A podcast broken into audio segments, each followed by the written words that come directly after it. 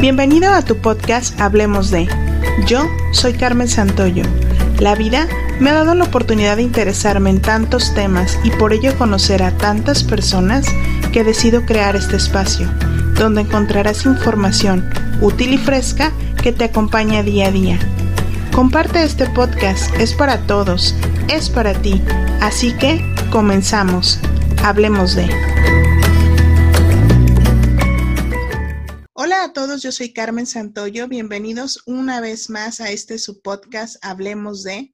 El día de hoy les quiero dar las gracias por todos y cada uno de los mensajes que me han enviado y así también les quiero anunciar que gracias a que ustedes lo han pedido, estoy próxima a lanzar ya mi curso digital sobre finanzas personales. Estén atentos. Este curso va a tener la ventaja de ser en una plataforma digital que lo puedan tomar en familia. Va a ser en un precio muy accesible. Lo pueden tomar en cualquier parte del mundo en español.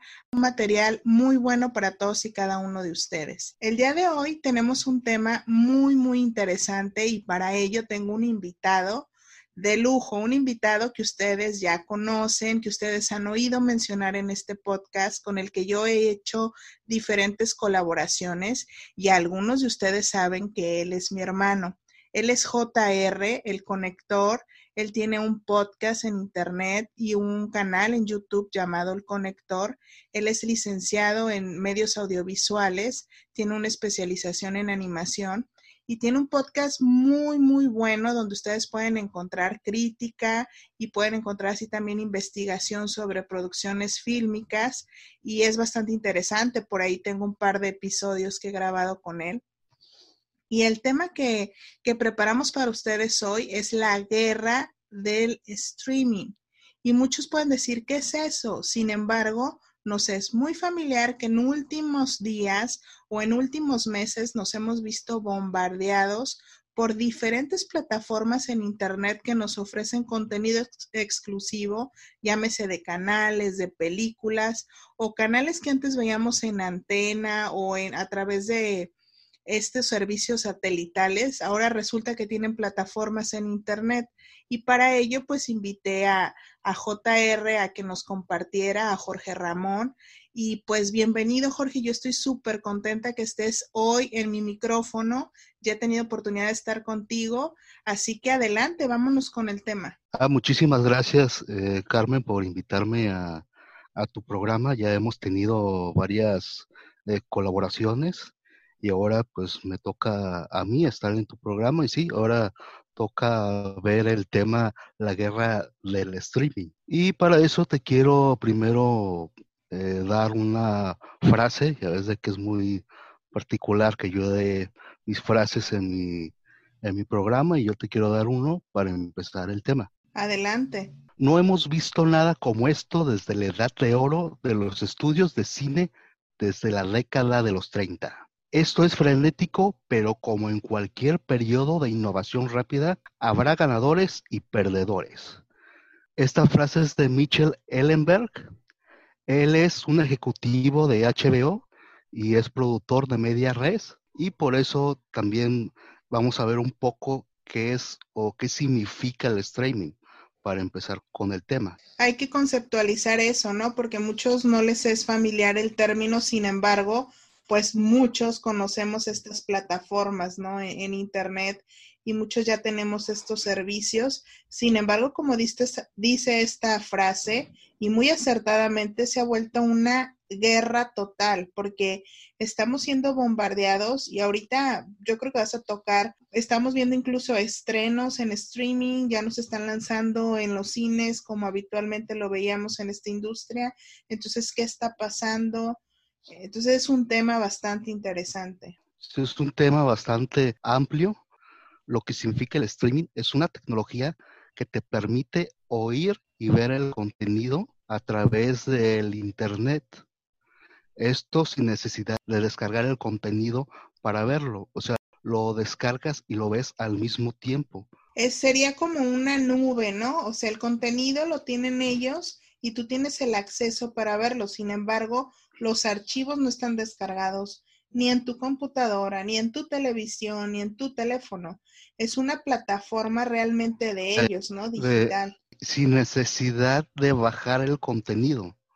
Simplemente se descarga y lo puedes, lo puedes visualizar o lo puedes oír al mismo tiempo. Ese es el streaming. Ok. Y hay diferentes tipos de streaming. Por ejemplo, el que estamos usando hoy es el streaming de audio, que puede ser de un Spotify.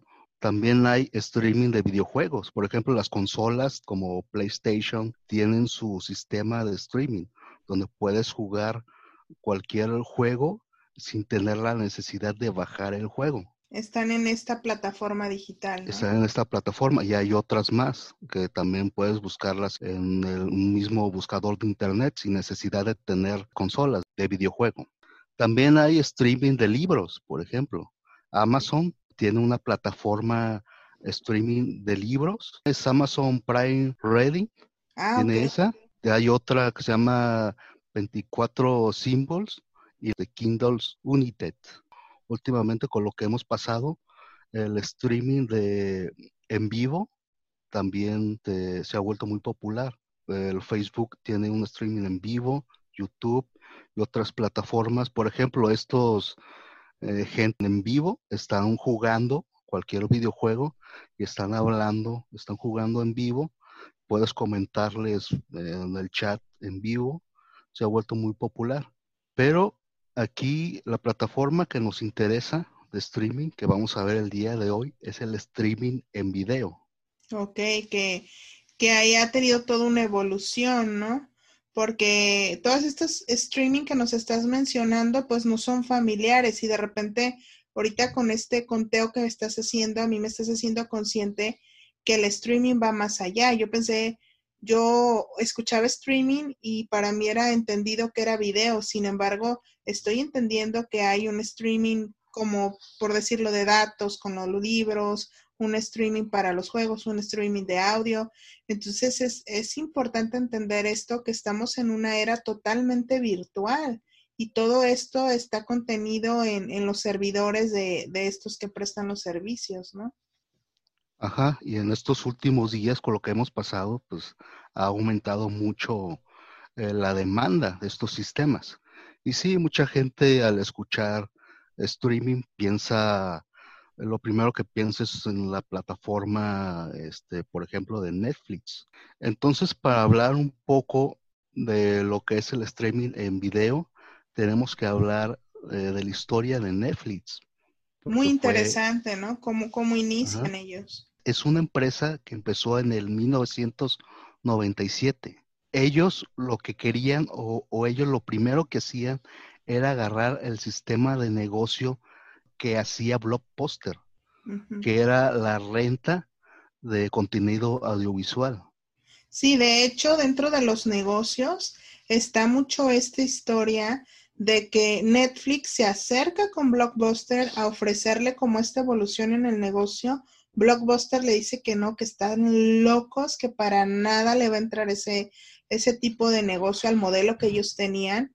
Y al día de hoy vemos que Blockbuster, de ser una cadena que estaba en muchos países, con miles de establecimientos, solamente queda un establecimiento a nivel mundial y está prácticamente como museo. ¿Por qué? Porque Netflix se convirtió en un monstruo, ¿no? Y hay que entender este inicio que tú nos estás hablando. Netflix lo que hizo fue como encontrar la evolución más natural de lo que hacía Blockbuster. Si te acuerdas, este era muy común en plazas o, o en ahí de repente cerca de, de alguna colonia o de alguna parte tener un establecimiento de blockbuster o de un videocentro, era prácticamente el mismo sistema y se volvió parte de la cultura. Yo me acuerdo mucho este, ir con mi familia nada más a, a rentar, a ver qué había y rentarlo para tener algo que hacer en la casa o convivir un rato en la casa y se volvió algo cultural sí, recuerda, era ir a, este establecimiento, tenían e, el apartado de estrenos, que eran más caras esas rentas, y creo que te las rentaban por menos tiempo los estrenos, tenían una parte de videojuegos, todo esto de que tenían algunas cosas con su logotipo, que las palomitas, este, tenían, este, no sé, algunos snacks que te vendían, helados, eh, como para complementar esa tarde o esa noche de películas que ibas a tener. Y tenían muy buenos catálogos de películas. Sin embargo, pues hoy es risible lo que tenían, ¿no? Porque imposible que metas los contenidos que tienen hoy en un establecimiento. Por ejemplo, cuando eran los VHS o los beta, los tenías que regresar, ¿cómo se dice? Rebobinados, los entregabas en un buzón. Era todo como una ceremonia el rentar una película, ¿no? Ibas con tu credencial, te las prestaban como dos, tres días y después irlas a regresar y con el nervio de que chin, cierran a las 11 y nos van a cobrar un día más y las rentas eran importantes, no, no era tan barato rentar una película. Y se volvió cultural ir a esas horas en la noche a, regresarla. A gente, en pijama a regresar los, los videos.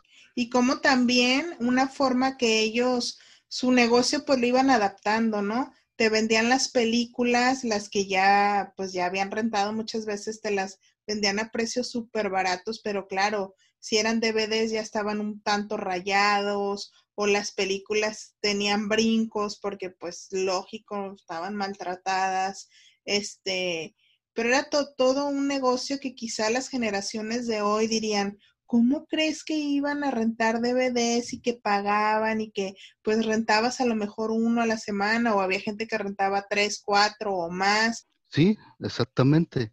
Y de hecho es lo que Netflix quería hacer.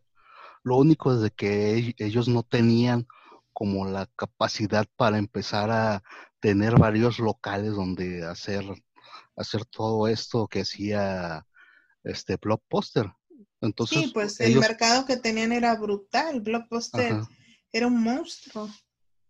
Sí, como ellos no podían hacer esto, lo que optaron fue hacer eh, su, su menú de lo que tenían, de sus películas y series, su menú hacerlo a través de internet. Tú te metías a, a la página, igual que Blockbuster, este, comprabas tu, tu suscripción y ahí veías todo el catálogo que tenían, eh, escogías igual tu película o tu serie que querías ver, la pedías y te lo mandaban por correo. Aquí ellos lo que quitaron fue la, las penalizaciones, que para Netflix era algo, algo que no le gustaba. Esto de que te cobraban eh, por no entregar a tiempo las piezas. Además, por este sistema de, de correo era un poco más difícil este, regresar de lo que había rentado. Lo innovador era de que no necesitabas ir a un establecimiento, simplemente con tu computadora veías lo que querías rentar y lo pedías y te lo mandaban por, por correo. Hay que entender que no es el correo electrónico que todo el mundo conoce, es el correo de paquetería, tal cual. Entonces y eso estaba medio complicada la logística, ¿no? Porque los enviabas y qué tanto les regresaba en la película, ¿no? Sí, por lo que te decía, era muy complicado que les devolvieran los, este, por lo que habían rentado otra vez. Por eso eso de, de la penalización de, de, retraso de la renta, pues la verdad era muy, muy difícil de, de hacerla, porque era, si era un, todo un suceso que esta plataforma te lo mandaran en físico a tu casa, imagínate tú como usuario devolvérselos a la, a la empresa. E, no, pues prácticamente yo creo que era como una compra de, de los DVDs o de las películas, porque pues yo me imagino que me llega la paquetería, la veo y la verdad que flojera ir otra vez a la paquetería a regresarla. Sí, pero aquí la diferencia es de que eh, tú, tú tenías, aunque no la regresabas, tú tenías la opción de seguir este, rentando y pidiendo más películas y más series. Ok. porque ya habías pagado una suscripción. Tú lo que pagabas era la suscripción, no era la compra o la renta de una sola película o de un o de una sola serie. Entonces, como estábamos viendo, es muy complicado todo esto y fue cuando se decidió hacer su catálogo y las películas ponerlas en streaming. Ok. Pasarlas a un servidor y de ahí, de ahí como es ahorita Netflix. Aquí te metes a su plataforma, de ahí ves todo, ahí ves todas las películas y series que quieras a través de, su, de tu plataforma. Que fue en estos años donde el Internet ya tenía el auge o estaba creciendo esa velocidad, que pues ellos vieron la oportunidad. Yo me imagino que cuando llegaron con Blockbuster y les plantearon esto de hay que mandar las películas a las casas, Blockbuster se rió. Sin embargo, Netflix se adaptó y se subió a la era de la información, a la era de la tecnología que nos estás hablando, y ya lanzarlo de forma digital. Era el siguiente paso, ¿no? Sí, de hecho, ya tal cual la plataforma como la conocemos, eh, inició en el 2015. Eh, ellos empezaron en el 2015 ya con esta plataforma que todo el mundo conoce. Y que se convirtió en un golpe súper fuerte para Blockbuster. Y no nada más para Blockbuster. Obviamente, al tener ya la opción de, de esta plataforma, Blockbuster eh, ya no pudo aguantar, no pudo resistir su modelo de negocios y como ya habías dicho, este, le ha ido muy mal. Según yo, ya está en, bancarrota. sí, desde hace muchos años Blockbuster está en bancarrota. Netflix, en un periodo de menos de un año, o sea, hizo lo que jamás nos hubiéramos imaginado. Tronó una empresa líder a nivel internacional. Eh, y es impresionante ver la historia de Blockbuster, cómo se fueron en picada por no adaptarse al mundo, por no adaptarse a la evolución que estamos teniendo. Y ahorita que hice las fechas, a mí me impacta. 2015 estás hablando de hace cinco años. Ajá, no estás hablando hace 20, ni hace... Y Netflix el día de hoy es un monstruo. Entonces, o sea, ¿qué tan rápido está evolucionando este mercado, no? Sí, pero no solamente afectó obviamente a Blockbuster, sino también afectó a, muchos sistemas. De hecho, cambió el modelo de negocio del entretenimiento. Totalmente. Eh, por ejemplo, el modelo de negocios antiguo era el modelo de las televisoras. Las televisoras lo único que querían era generar audiencia, telespectadores. Lo que, lo que ellos querían era generar el famoso rating para podérselos vender a los patrocinadores, a las marcas. Te decían de tales a tales horas, tengo, por ejemplo, 30 puntos de rating, eh, ¿cuánto me das eh, por venderte este espacio para que ahí ponga tu producto? Que se sabía que eran contratos millonarios, ¿no? Por, por esa publicidad en los, en los programas top que medían en base al rating, ¿no? Al, al, auditorio que tenían conectado en vivo en ese momento, ¿no? Sí, las televisoras vivían como reyes con este modelo de negocio, pero lo que les interesaba era eso, generar audiencia. Entonces descuidaba mucho sus programas, la calidad de los programas que ellos hacían eh, era muy, muy cuestionable, era muy malo. ¿Por qué? Porque si haces lo mínimo y con lo mínimo de, tu calidad puedes generar mucha audiencia, pues para qué meterle más. Exacto. Pues para qué invertir si al final voy a ganar mucho dinero. Y además hay que recordar que mucho tiempo estas televisoras en algunos países eran monopolios. Solamente era una televisora la que daba toda la programación a nivel nacional o eran dos, un oligopolio donde eran muy poco las compañías o las, o las televisoras que estaban compitiendo por ese espacio en vivo en las casas. Y como tú dices, la calidad era bajísima, pues no había otra cosa que ver, o sea, no tenías abierto otro tipo de programa, otro tipo de, otro tipo de calidad, entonces no podías ni siquiera hacer la comparativa. Fue la famosa la famosa época de la guerra de las televisoras que también este, hizo mucho, mucho eco, por ejemplo, aquí en México, que Televisa y TV Azteca se peleaban de aquí y allá y se hacían y, generó entre ellas por tener el, el control de la audiencia, no el control por la calidad de sus programas, sino por la audiencia. Ese era el pleito que tenían las dos televisoras y que siguen teniendo. Sí, y que manejaron esto de las exclusividades con los artistas por también por también este tipo de cosas, ¿no? Porque la audiencia quizás se identificaba más con uno o con otro y ese es otro tema y quizá otro episodio podemos hacer de toda esta guerra de las televisoras. Sin embargo, qué importante lo que estás diciendo, que, que el streaming o, o, esta plataforma Netflix también, también las afectó a ellas y también tuvieron que tomar cartas en el asunto y yo creo que el día de hoy siguen temblando por esto, ¿no? Sí, no, hasta la fecha siguen en crisis este, por este cambio de modelo de negocio que hizo Netflix del streaming, porque el modelo del streaming, él sí se fija en la calidad, en la calidad de los programas, del contenido que están ofreciendo. ¿Por qué? Porque ellos están, sí están cuidando a los, a los telespectadores, a la audiencia. y más porque es un catálogo, ¿no? Donde tú como audiencia decides qué quieres ver y claro que te vas a fijar en base a la calidad y tienes un catálogo muy amplio. También ahorita esto que estás diciendo de las televisoras se me viene a la mente porque en este periodo que Blockbuster como que ya estaba a punto de tronar, al menos aquí en México se dio el auge de todos estos servicios de cable o satelitales, ¿no? Que te ofrecían más canales. Sin embargo, pues fue muy poco el tiempo.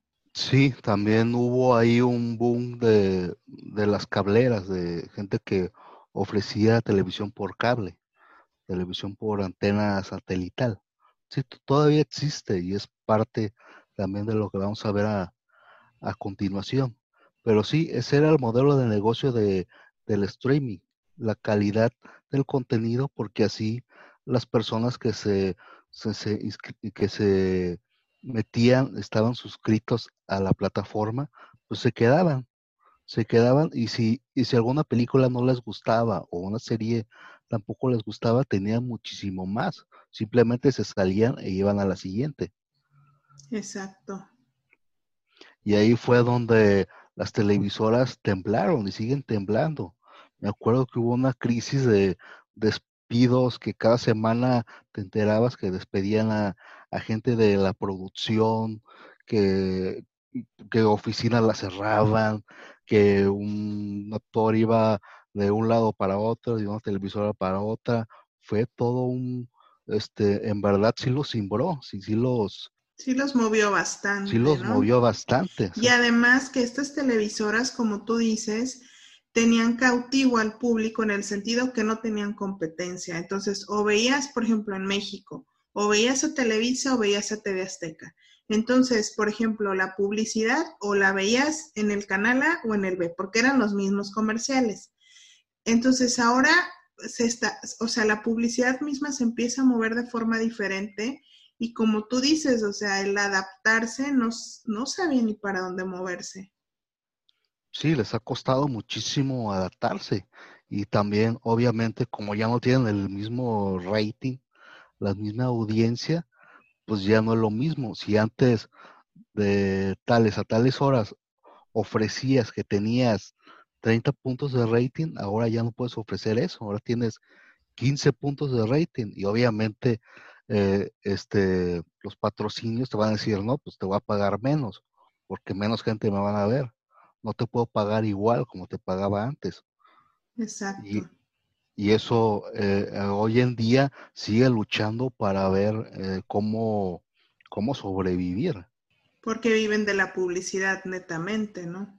Mucha gente migró hacia los sistemas de, de streaming, la televisión tuvo esta crisis, luego se les pone enfrente lo que fue el apagón, apagón analógico que también les afectó muchísimo pero aún así eh, hay gente que sigue viendo la, televisión local, porque la televisión de cable es otra onda, pues. Sí, también hay que entender que estamos, bueno, al menos este programa es grabado en México, ¿no? Y en América Latina, quizá por el, por la situación de la economía y todo, no todos tienen acceso a Internet, eso es una realidad no todos tienen acceso a esa televisión por cable, sigue habiendo mucha población que está netamente con la televisión abierta, como tú lo mencionas, y siguen teniendo público. Sin embargo, ya no son los monstruos que eran antes y quizá aquel público que significaba el poder adquisitivo para, para esos medios de publicidad, para esas marcas, pues ya no está en esa población que se quedó con la televisión este, libre o con la televisión local, ¿no? Sí, los que siguen teniendo o siguen viendo casi siempre son gente que nació, nació viendo esta televisión, está muy acostumbrada a tener, a tener este contenido, a tener esta alternativa. Pero yo también te quería preguntar algo, ¿tú por qué crees, aparte de lo que me estás diciendo, que no muchos tienen capacidad económica para migrar o para tener internet? Para ti, ¿qué más puede ser que la gente siga viendo la televisión? Pues a lo mejor parte de que se identifican quizá con algún programa o que se identifican con algún artista. Este, también hay programas, no sé, en cada nación hay programas icónicos. También puede ser que la gran parte de la televisión local maneja los noticiarios desde hace muchos años. Las noticias y sabemos que son un medio de manipulación impresionante. Este, entonces yo siento que va más por ahí, por las noticias que, que por otro, por otra situación. Sí, de hecho tienes razón. La gente por la cual sigue consumiendo televisión es por los programas en vivo, que tiene que ver mucho los noticieros y tiene muchísimo que ver los deportes. Es un gancho muy fuerte o es un pilar muy fuerte por la cual todavía sigue existiendo las, televisoras. ¿no? De hecho, ahorita me haces así como eco porque es cierto, estas televisoras, por ejemplo, en México, que la exclusividad del mundial o la exclusividad de las olimpiadas o la exclusividad del box. Y hace poco a mí me llamó la atención, se están hablando ya de olimpiadas, de, de juegos, o sea, digitales, ya se están hablando de estas olimpiadas de otro tipo de deportes que quizás hace unos cinco, unos tres años te hubiera dicho, claro que no, nunca las van a televisar. La televisión en vivo es, es lo que mantiene a, la, a las televisoras eh, a flote. De hecho, si te fijas, este, toda su programación, todos los programas que tienen son en vivo o son reality show. Y sí tienes razón, eh, con esto lo que estamos pasando eh, vino la famosa E-Liga, que es la que tú dices, que de hecho eran jugadores de, de, equipos eh, famosos que son buenos para, para, los videojuegos y los ponían a competir entre ellos. O sea, existen profesionales que hacen esto, pero en esta liga agarraron jugadores de los equipos, no agarraron profesionales, pero fue todo un éxito, les fue súper bien y al parecer, por lo que yo he escuchado, van a, intercalar, o sea, van a tener, por ejemplo, un equipo de México, Pumas.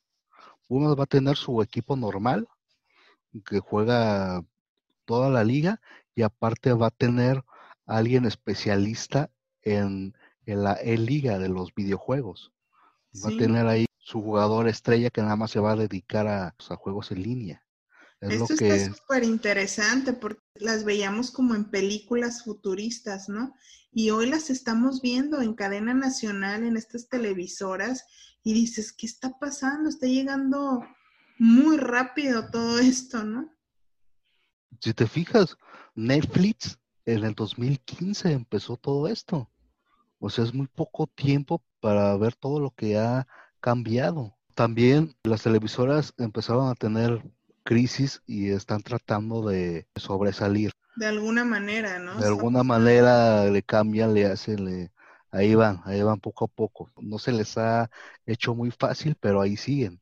Sí, de hecho, por ejemplo, me llama la atención que ya lanzan, por ejemplo, los programas o, o, las televisoras tienen su plataforma digital, ¿no? Donde tienen como un catálogo, como Netflix, donde puedes ver sus programas anteriores o los programas en vivo ya tienen las votaciones, ¿no? E, en vivo. Cuando antes era, de donde sacaba muchísimo dinero estas líneas 01900, donde le pedían al público que votaran, o sea, la forma ya de interacción es totalmente diferente. El Internet ha dado esa oportunidad, ¿no? Siguen usando el mismo modelo que te acabo de explicar y de hecho ves la televisión y la verdad hasta es grosero ver tantos comerciales que ponen y no, no nada más. También los ponen en los mismos programas. Exacto, que ahorita es, una cosa inconcebible. Una grosería lo que hacen. Sabemos que YouTube también es todo un fenómeno, ¿no? Y el mismo YouTube, la forma de comercializar es, o sea, sigue viendo anuncios, sin embargo, o sea, los anuncios son totalmente diferentes, como tú dices ahorita, de, de un corte a otro en, en un programa en televisión abierta, se avientan cinco minutos o más de anuncios. Cuando hay contenido digital que, dura tres minutos, contenido de alta calidad que las personas ven y siguen, y si dura más, no les interesa a las personas y quieren que aguante cinco minutos de comerciales, es increíble que lo sigan haciendo. Y como tú dices, entra el programa y todavía se avientan el comercial del perro, del gato, de la... Ahorita con esta situación de la pandemia, es increíble que hasta cubrebocas se están vendiendo en ese tipo de programas.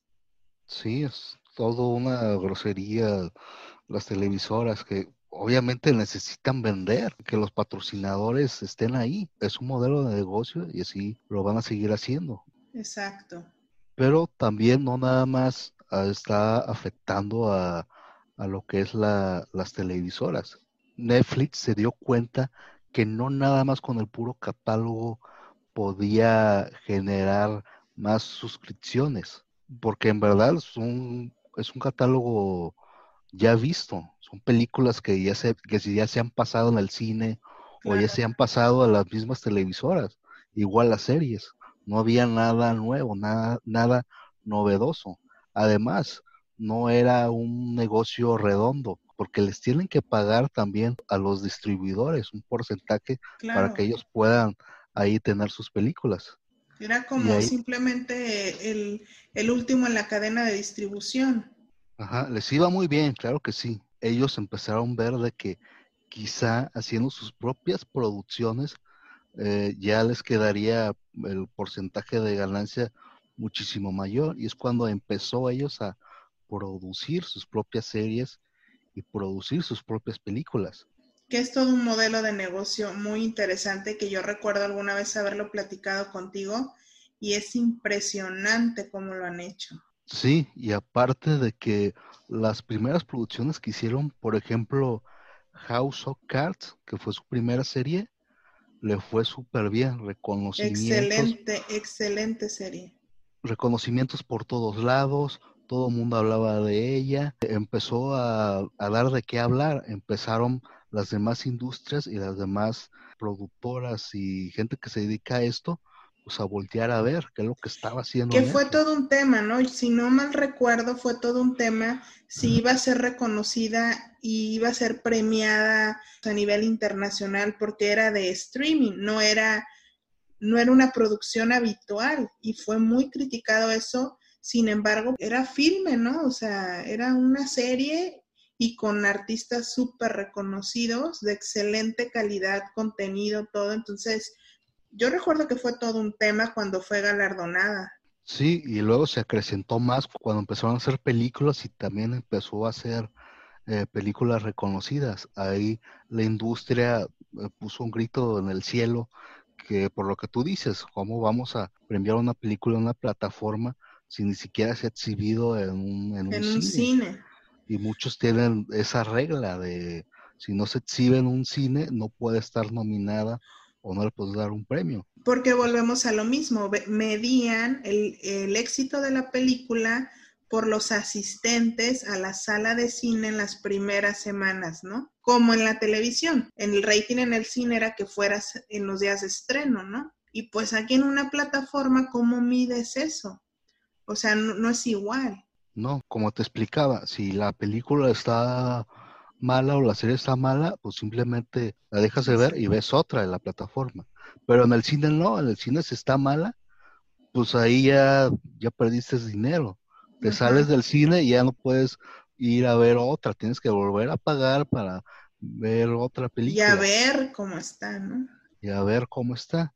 Entonces también eh, puso en jaque la industria tal cual del entretenimiento.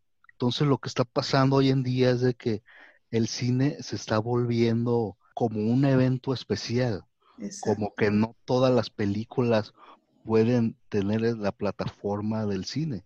Tiene que ser una superproducción o una gran franquicia como James Bond o lo de los superhéroes, algo en realidad que vale la pena ver en el cine, de ir a una gran pantalla a ver. Que amerita salir de tu casa, hacer fila, las palomitas, toda esta, esta ceremonia que es ir al cine, quizá llevar a tus hijos o a la pareja. Este, como tú dices, no cualquier película ya va a ser exhibida. Y además, a mí algo que me impactó con esta situación del confinamiento y todo, que de alguna manera, o sea, por ejemplo, en México, uno de los grandes monstruos del cine, o sea, de salas de cine Cinépolis. Y desde hace, creo que un par de años, ellos lanzaron la plataforma Click. Eh, entonces, yo siento que, por ejemplo, en este confinamiento ha sido o puede ser una forma que ellos han salido avante, porque de que cerraron todas las salas, las cerraron, ¿no? Se ha ido muy bien y pues gracias a esto yo creo que han que se ha mantenido ahí y han aguantado los cierres de, los cines.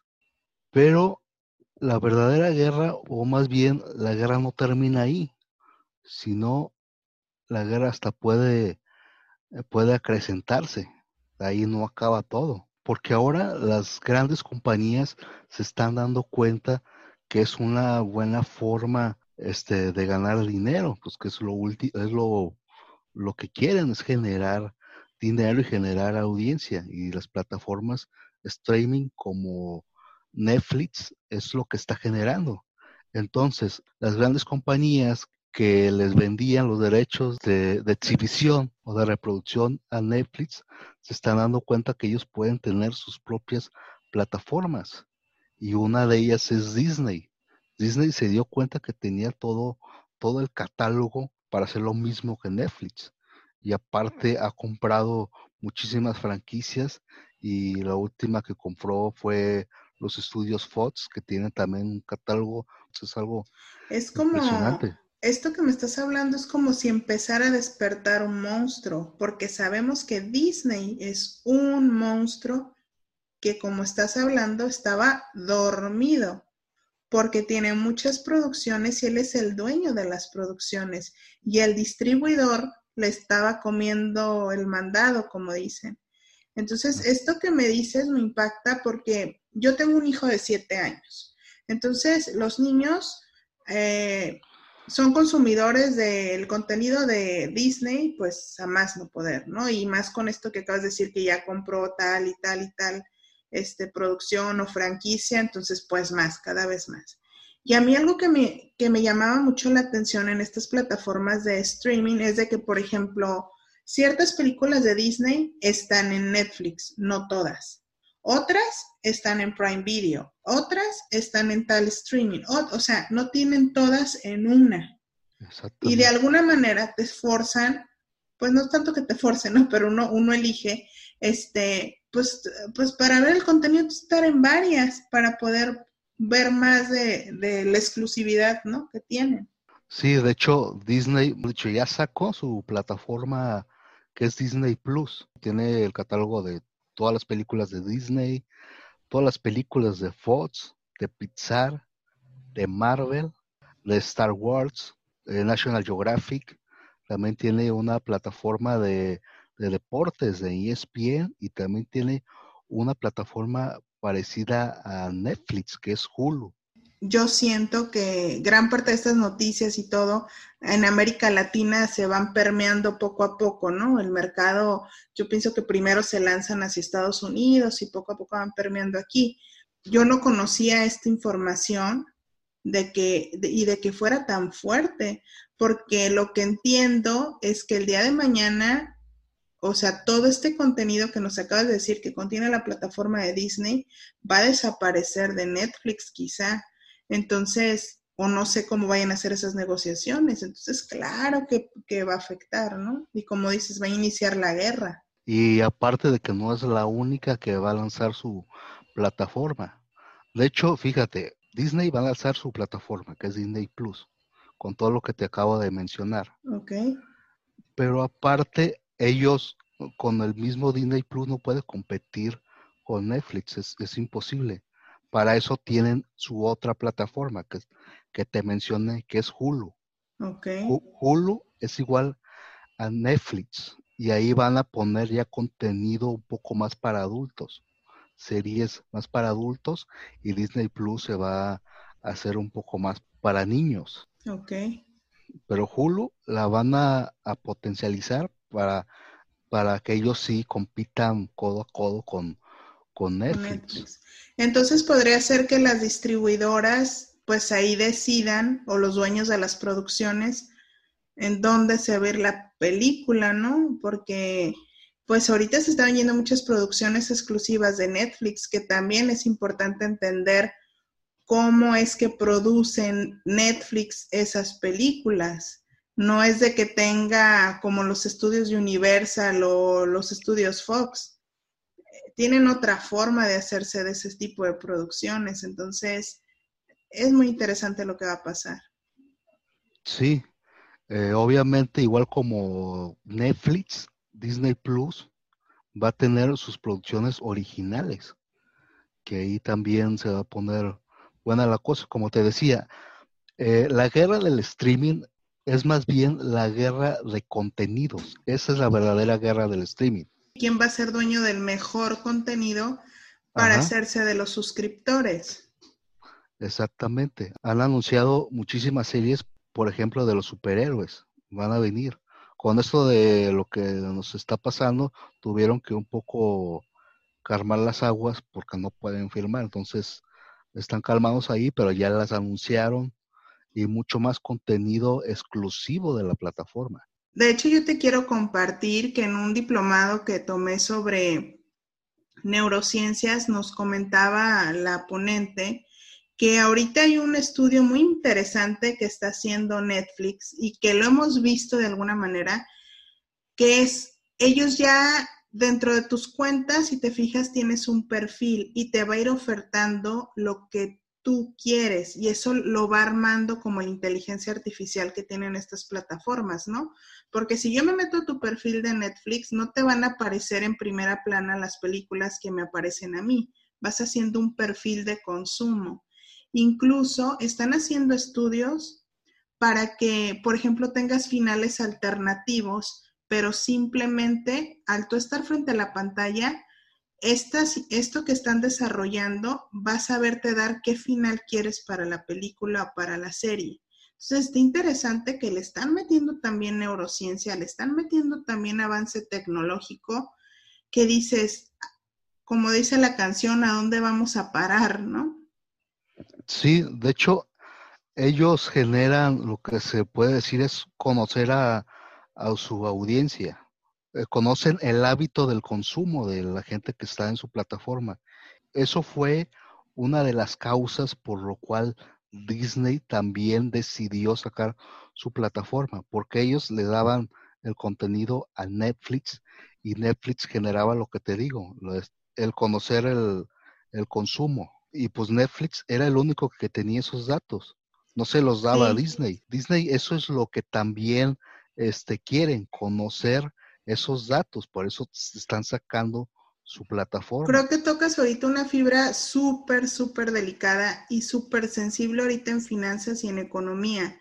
Se ha visto que en últimos años lo que, lo que vale más en todas este tipo de industrias es la información. Entonces, todas estas plataformas te dan métricas. Por ejemplo, nosotros como podcasters o como youtubers, nosotros tenemos ciertas métricas que nos, que nos permiten ir entendiendo nuestro público, dónde nos están viendo, qué es lo que más se consume, qué episodios se consume más, y así también estas plataformas. Entonces, si Disney ya tiene su plataforma y puede tener estas métricas, se vuelven, eh, esta información se vuelve potencial a ser millones, porque se van a dar cuenta si el público está viendo todavía las películas, por ejemplo, de princesas, o si ya no, se están yendo por los superhéroes. Entonces va a decir, dice, no, pues hay que aventar una, una de superhéroes porque la gente ya ni ve las de las princesas. O si están viendo más de protagonistas mujeres que de, que de superhéroes chicos, no sé. Entonces, toda esta información es vital para la publicidad, vital para, para las producciones, vital para hacer millones, vital para las finanzas. Sí, y Netflix lo hace muy bien. Muy de hecho, si te fijas, cada mes ellos presentan lo nuevo que va a haber en su plataforma. Y son muchísimas. O sea, y, la mitad de lo que te están aventando son producciones originales. De Netflix. Que me gustaría mucho que platicaras cómo logran producir tanto. Muchas cosas son de, de ellos y también le piden a otros a otras productoras que hagan sus sus contenidos y ellos se los apropian, se los compran y le ponen su sello de... Compran como los derechos, ¿no? Compran los derechos. Sí, de hecho, una de las causas que por las que siguen las televisoras es porque se han vuelto este, productoras de las plataformas. Sí, porque estamos hablando que las televisoras tenían los estudios de grabación, el equipo, porque tenían inversión, tienen todavía inversiones impresionantes para, porque eran las únicas que producían esto. Entonces, hoy como dices, pues son como las maquiladoras, por así llamarlo, de plataformas como Netflix, ¿no? Y si quieren ir, eh, por ejemplo, a, a tener eh, cautivo eh, la audiencia mexicana, obviamente van a buscar productos o, o producciones mexicanas que puedan comprar para que la audiencia de México o de Latinoamérica se quede ahí. O sea, tienen muy bien hecho su, su modelo. Pero no vamos a parar en Disney nada más, sino va a haber otras plataformas. Por ejemplo, otra de las fuertes es HBO. Sí, que tiene muy buenas producciones HBO. HBO hace contenido que se llama Premium. Eh, la dueña de HBO es ATT, que es dueña también de, Warner. Entonces, HBO ya, ya ha tenido sus plataformas. De hecho, una que tuvo fue HBO Now. Eh, si recuerdas, HBO eh, se ha mantenido prácticamente de contratar su canal en, una cablera, en una... Satelital, ¿no? También. una, una satelital y tenías que contratarlo punto y aparte de tu servicio de cable. Y también ahorita en el streaming es punto y aparte de la plataforma que tienes, ¿no? Ajá, como te digo, tú contratabas el canal para verlo en tu tele y, y es de los caros. Porque la gente pagaba ese servicio plus por la calidad, porque sabías que siempre iba a haber buenas películas, que siempre iba a haber buenas producciones y por eso estabas pagando ese plus. De alguna manera HBO pudo ser el Netflix que es hoy, ¿no? Netflix hoy en día, como hace mucho, mucha producción, de repente te avienta unos churrazos que dices, sí, claro. ¿por qué hizo esto? Y de repente te avienta unas cosas que dices, wow, hasta nominadas al Oscar, ¿no? Pero HBO siempre ha mantenido su, su nivel premium. Siempre, siempre, nunca lo ha dejado. Y de hecho es lo que va a hacer en su plataforma. De hecho, a e, ellos les interesa muchísimo la calidad. por eso va a ser la plataforma más cara. Ellos van a producir tal vez un poco menos que, que Disney o Netflix. ¿Por qué? Porque va a tener muy buena calidad. Pues sí, pues su última, la producción plus, así, la más galardonada y todo que tienen es Game of Thrones. Y fue un fenómeno a nivel internacional y de muy buena calidad, ¿no? Sí, lo que te estaba explicando es de que al contratar su canal en la televisión, te, daba el derecho de tener acceso a su plataforma, a su plataforma streaming, que era HBO Now. Ok. Que ahí te daba este el catálogo de HBO y creo que te ponía la televisión en vivo. Después del fenómeno que fue Game of Thrones, hicieron otra plataforma streaming, que fue HBO Go. Ok, que fue, la anunciaban bastante en la televisión, ¿no? Sí, a, regañadientes la tuvieron que, que sacar, que es prácticamente lo mismo que la otra plataforma, tiene todo el catálogo de HBO, pero tenía la exclusiva que era sacar los capítulos antes que nadie de la serie Game of Thrones, porque tuvieron muchos problemas de, piratería. Entonces, por eso hicieron la plataforma. O sea, tienen esas dos plataformas. Y aparte, va, HBO va a sacar otra, que es HBO Max. Pero en esta, no nada más va a tener este, el catálogo de HBO, va a tener el catálogo de DC Universe, de los superhéroes. Va a tener el catálogo de CW, va a tener también el de TNT, el de CNN, el de Cartoon Networks, el de Crunchyroll. Y aparte va a ser este, producciones exclusivas de la plataforma. No, pues ahora que vamos a contratar. Porque pues... que faltan. Lanzas esto, más lo de HBO, más TNT, más CNN, que es icónico. Entonces, o sea, es muy buena calidad. Y, y en la misma plataforma que nos hablaste de Disney es de muy buena calidad. Ah, y el catálogo de Warner, el catálogo de Warner también lo van a tener ahí. Que hay series icónicas, que hace poco hubo todo un revuelo porque Friends se iba a quitar del catálogo de Netflix, tengo entendido, pero es por esto que me estás hablando, que, que HBO va a lanzar su contenido exclusivo. HBO va, va a transmitir Friends y aparte va a transmitir un, episodio nuevo, que es el famoso episodio nuevo del encuentro, va a ser a través de HBO Max. Es la guerra del streaming y es la guerra de los contenidos. Exacto. Ahí se está poniendo buena la cosa. Se está poniendo buena la guerra. porque hasta el momento no están todas disponibles. Algunas en algunos meses van a llegar, otros al principio de año, entonces, esto va para largo. Y también siento que esta situación de la pandemia, de que hemos estado muy en casa y, pues realmente consumiendo muchos de estos contenidos, de alguna manera los ha hecho acelerar estos pasos, porque, porque ahorita la audiencia está ahí, está frente a la televisión, frente al Smart TV o frente a los dispositivos móviles consumiendo esto, ¿no? Sí, este, ahorita te mencioné eh, dos de los grandes que van por todo, pero también eh, aparte, aparte hoy en día tenemos, por ejemplo, Amazon Prime Video. Exacto. Y como sabes, eh, creo que tú lo tienes, este es como un, un complemento de lo que es Amazon, Amazon Prime, que es esto de, este, de vender cosas a través de, eh, de Internet. Así, no, no, no, no se dedica totalmente a, al Prime Video. O sea, este es un extra.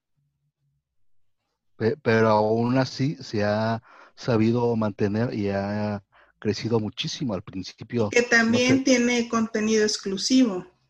Amazon Prime tiene contenido exclusivo y exclusivo, perdón, y además tiene algo muy importante esta plataforma que tú lo estás mencionando. Es un servicio Prime a Amazon.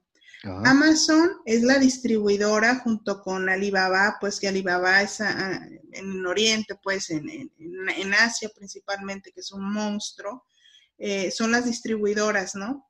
Eh, de, de productos ahorita en la era digital. Son unos monstruos y los dueños son los hombres más ricos del planeta. Entonces, estos hombres tienen una capacidad de, permearse y Amazon Prime o Amazon hizo este, este, esta membresía Prime, como tú lo mencionas, que te da este streaming, que tienen producciones exclusivas y tienen dos que tres cositas interesantes. Pero también, por ejemplo, en tus envíos, como tú tienes contratado el servicio Prime, te dan envíos gratis, te bajan el precio, te dan ofertas exclusivas, te dan contenido exclusivo. Entonces, O sea, te dan un 2 por 1 y, y también se puede convertir en un muy buen competidor porque tienen algo bien importante. Tienen toda esa información que ya hemos hablado. Ya sabes, porque cuando tú creas tu cuenta para comprar en Amazon, pues ellos saben qué compras, cuánto compras, qué tanto consumes, qué tanto gastas.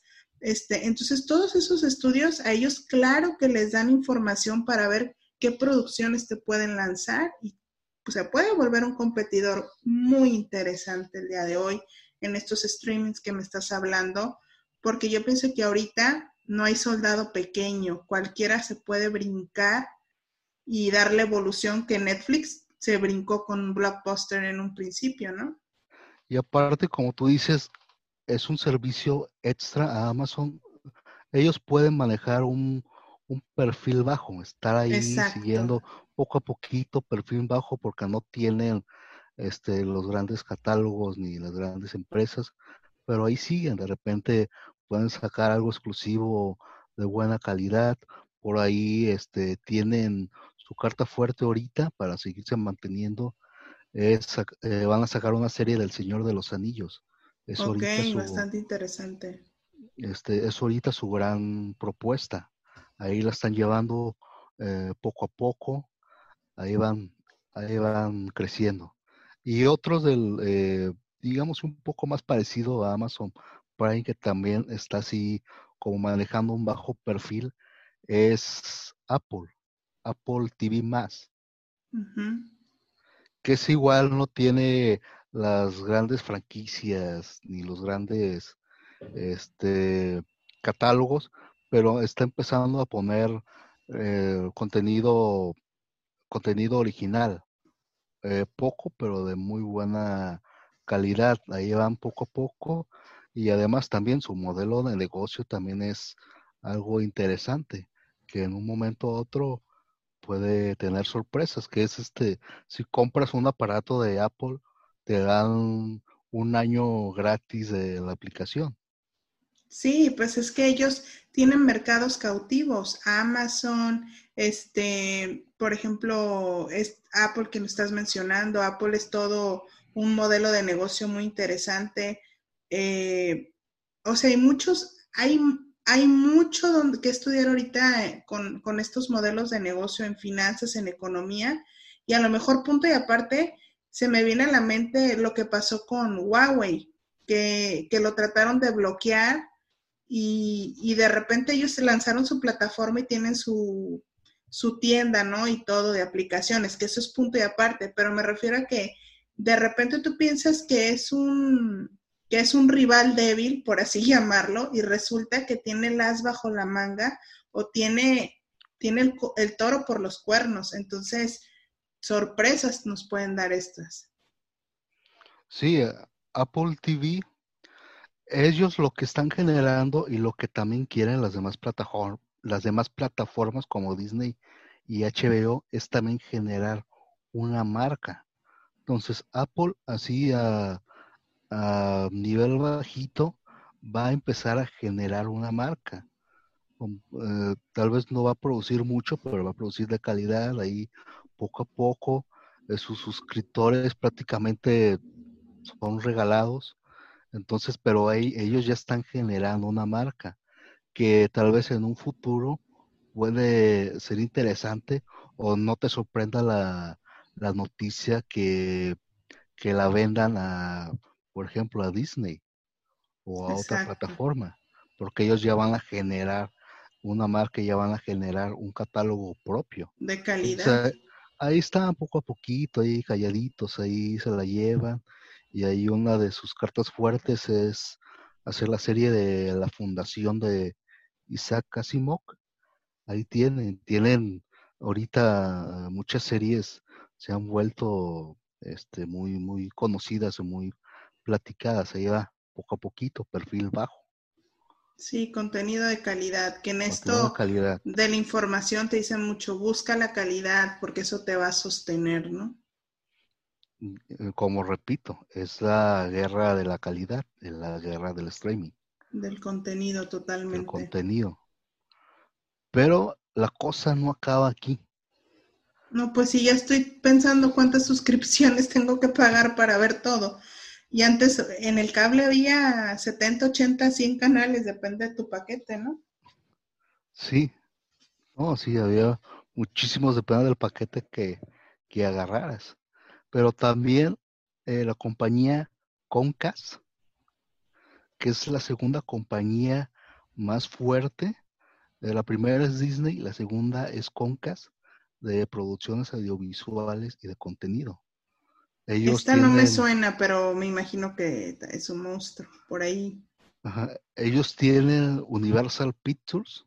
Ajá. Ellos tienen Sci-Fi, eh, NBC, USA Networks. Tienen obviamente eh, todos los derechos de, de, los parques de Universal. Ok. Este, tiene también creo que Telemundo son de ellos. Esto es muy fuerte. Su, el mercado latino, para Telemundo es muy fuerte en el mercado latino. Ellos anunciaron que iban a sacar su plataforma. No se ha sabido mucho, lo único rumores que tampoco han confirmado que posiblemente sea gratis la plataforma, es solo rumores que hay. Todavía no se tienen muchos detalles de la plataforma de Comcast. Ok. Porque también puede ser interesante ese tipo de competencia, ¿no? O sea, todos esos canales que eran gratuitos, por así llamarlo, de estas televisoras, eh, que las lancen en un streaming abierto. A lo mejor ya sabemos que van a aventarse sus megas comerciales, este, sin embargo, pues van a lanzar el contenido abierto, ¿no? O que se adapten. Y ahorita la publicidad es muy diferente y tienes que aventar el, comercial en Netflix de cinco minutos o, bueno, los segmentos de comerciales, ¿no? Ya ves a la protagonista que se está untando la crema perenganita o se toma el suplemento sutanito y pues eso es una forma de vender, ¿no? Sí, sí, se va a poner muy, muy interesante eh, ya cuando estén ya todas las plataformas ya en línea, ya tal cual, a ver en, eh, cómo empieza o cómo se empieza a mover la, eh, la audiencia, porque como tú dices, sí es muy caro. El servicio de HBO va a costar 14.99 dólares. Muy caro para hacer una plataforma digital. Pero es, pero es el más caro porque, te digo, ellos, ellos hacen series y películas premium, van a producir menos, pero va a tener muchísima calidad. La de Netflix eh, cuesta 13 dólares. Apple TV, Apple TV te cuesta 5 dólares mensuales. La de Disney cuesta 7. Ok, Disney a la mitad de lo de Netflix. Pero aquí también eh, lo, o lo negativo que podríamos ver es con tantas plataformas que te ofrecen tanto, cuáles vas a contratar y cuáles vas a dejar al lado. Exacto. Porque tampoco es de que vas a estar todo el día pegada a ver qué vas a ver. Que cada vez este, hay más adicción en ese sentido de, de estar viendo todas las miles de opciones que hay para ver, ¿no? O no sé qué tanto se va a poder migrar, por ejemplo, decir, pues este mes pago esta y este otro mes pago esta otra. O sea, ¿Se podrá hacer eso también? Sí, claro, o sea, puedes suscribirte y salirte de, la suscripción cuando tú quieras. Es lo, digamos que lo negativo que tienen las, las plataformas, pero por ejemplo lo que yo he sabido es de que Disney este, te tiene una penalización si te sales de su plataforma. Ok. Y aparte Disney lo que está haciendo es es si vas a pagar, por ejemplo, los 7 dólares, pero te van a dar no nada más Disney Plus, la plataforma de Disney Plus, te va también a dar la plataforma de ESPN y la plataforma de Hulu. Esas tres plataformas creo que es lo que estás pagando, no nada más una, sino las tres. Es lo que pues está haciendo Disney. Ahí se puede diferenciar bastante, ¿no? Y lo que están diciendo es de que puede haber eh, por ejemplo, entre ellas mismas hacer paquetes o, o de repente, como eh, te acabo de mencionar, que de repente compren eh, una plataforma o, o de repente escuches de que Disney ofreció miles de millones a Netflix para comprarla. No sería nada descabellado que eso, que eso pase. Porque que también aquí, con esto que estás diciendo, me viene algo a la mente. Imagínate, tú produces una película y pues, bueno, de entrada ya sabes que quizá en el cine no va a ser exhibida. Entonces, ¿a, a qué plataforma se la ofrezco? ¿O qué plataforma me la va a comprar para exhibirla? Porque o me voy con Disney, o me voy con, o me voy con Netflix, o me voy a Hulu, o me voy porque quieras o no, te vuelves exclusivo y, pues encierras el público, ¿no? Porque cuando se exhibían en el cine, se exhibían en muchos cines, no en una sola cadena. Quizá no en todo el país o quizá no en todas las salas, pero pues cualquier negocio de cine, pues quizá podía exhibirla, ¿no? Sí, la idea romántica que, que, tienen o eh, la gente que estudia cinematografía este, eso de yo voy a hacer la película que se exhiba en los cines, es algo muy romántico, porque lo que vimos hoy es de que ahora el cine va a ser para las grandes producciones, para los grandes eventos. Es un reto también para las productoras, ¿no? Sí, y también te mencioné las más fuertes que están ahorita. Hay, ha habido, hay y hay, hay muchísimas plataformas streaming. Eh, por ejemplo, la que mencionamos de Cinépolis, eh, hay, este, de hecho hay rumores que hay una eh, TV coreana, también quiere ser una plataforma streaming, este, hay muchas más plataformas, hay que están promocionando mucho, es este Pluto TV, que es gratuita, también es streaming, o sea, aparte de las que te mencioné, que son las fuertes, hay otras también. Y a ver cómo les va a ellos. También tenemos la de, por ejemplo, aquí en México, Claro Video, o, la de, o la de Televisa, que es este Blin, la de Blin, que también ahí a ver cómo les va, porque Televisa tiene mucho miedo de este de producir, tiene mucho miedo de, dar dinero para producir en su plataforma. Es lo que les ha costado a la plataforma de, de Blin. Sí, porque aquí hay un fenómeno con las televisoras. Ellas estaban acostumbradas a que fuera cual fuera la calidad de sus producciones, se consumían, porque pues no había de otra, o era melón o era sandía. Y el día de hoy, apostarle una producción, pagar los sueldos que pagaban, y las producciones cuestan, aunque como tú digas, sean un fiasco, o sea, cuestan dinero, entonces dice, le voy a apostar y no se me va a vender porque ahora depende en que la gente en verdad la quiera ver. Que la gente pague una, pague una suscripción para ver eso que produciste y saben que no han hecho contenido de calidad. Yo pienso que ahí está el detalle, como diría Cantinflas. Sí, les ha costado mucho trabajo este, hacer, hacer cosas de calidad. Y si te fijas lo poco que han producido, eh, al, mes o al poco tiempo ya está en una plataforma de, estas. Sí. Y que han disfrazado las producciones, ¿no? Ya, ya no son novelas, dejaron de producir novelas, ahora son series. Son series. Y hacen los refritos de las novelas en serie. Hacen unas cosas, o sea, quieren como que sus mismas fórmulas sigan funcionando y pues a lo mejor se ve mejor la, historia así, sin embargo, hey, adáptate al cambio, las cosas han, avanzado de una forma brutal y las personas no este, han dejado de consumir eso, ¿no? Pues Jorge, podemos seguir hablando aquí ahora sobre todo esto que está aconteciendo y el, streaming y la guerra que están teniendo estas y creo que, que pudieras mencionar más más empresas, más productoras, más compañías que se están sumando a esto. Ya habrá oportunidad, invito a, a quien nos escuchen, que nos manden sus preguntas, que nos busquen en redes sociales y pues nos digan de qué más quieren hablar. Eh, yo creo que este tema puede seguir. Sí, puede seguir mucho más. Lo que hablamos aquí fue una cosa mínima de lo fenómeno que esto, que esto es. Y pues en alguna ocasión, ¿por qué no hablar de, de algo o de ampliar más la información? Ya, ya veremos qué se puede hacer.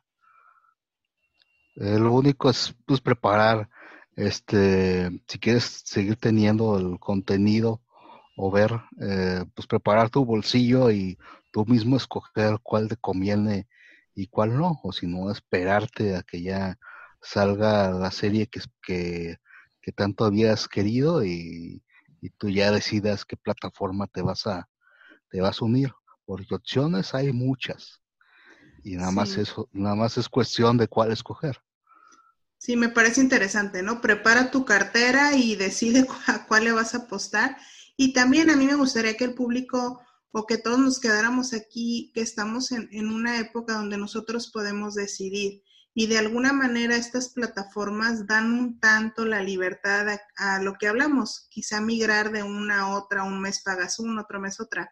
Algunas pondrán candados, algunas, como lo mencionaste, pondrán amonestaciones, sin embargo, pues ya ver qué estrategia se hace como familia. Nosotros les podemos compartir y yo creo que muchos lo hacen, que como familia de repente a lo mejor yo pago una membresía y la comparto con, con Jorge, eh, a lo mejor él paga otra y la comparte conmigo, este, a lo mejor mi mamá comparte con nosotros otra. Entonces, uno puede hacer algunas estrategias este, para poder tener acceso a estas plataformas y lo importante y lo enriquecedor de este tema es que quienes se van a ver beneficiados por el contenido somos nosotros los consumidores y pues quedarnos con lo mejor, es cierto, vamos a pagar, sin embargo, la calidad está mejorando y eso hay que admitirlo y hay que aplaudirlo y hay que darnos cuenta que quien movió ese mercado fuimos nosotros los consumidores.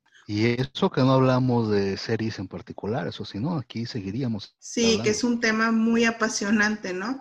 Entonces. Jorge, ¿nos puedes compartir tus redes sociales? Este, pues aquí yo les he compartido de tu podcast, que es muy interesante. Los invito a que lo escuchen. Es un podcast donde Jorge hace una investigación oh, sobre producciones fílmicas y es es bastante enriquecedor poderlo ver. Por ahí participé en un par de, episodios sobre por ahí la dimensión desconocida o una teoría por ahí oculta de Pixar. Eh, los invito a que lo escuchen. ¿Nos puedes compartir las redes sociales? Sí, claro que sí. Bueno, me pueden encontrar en, en mi canal de YouTube como el Conector. También estoy en Facebook.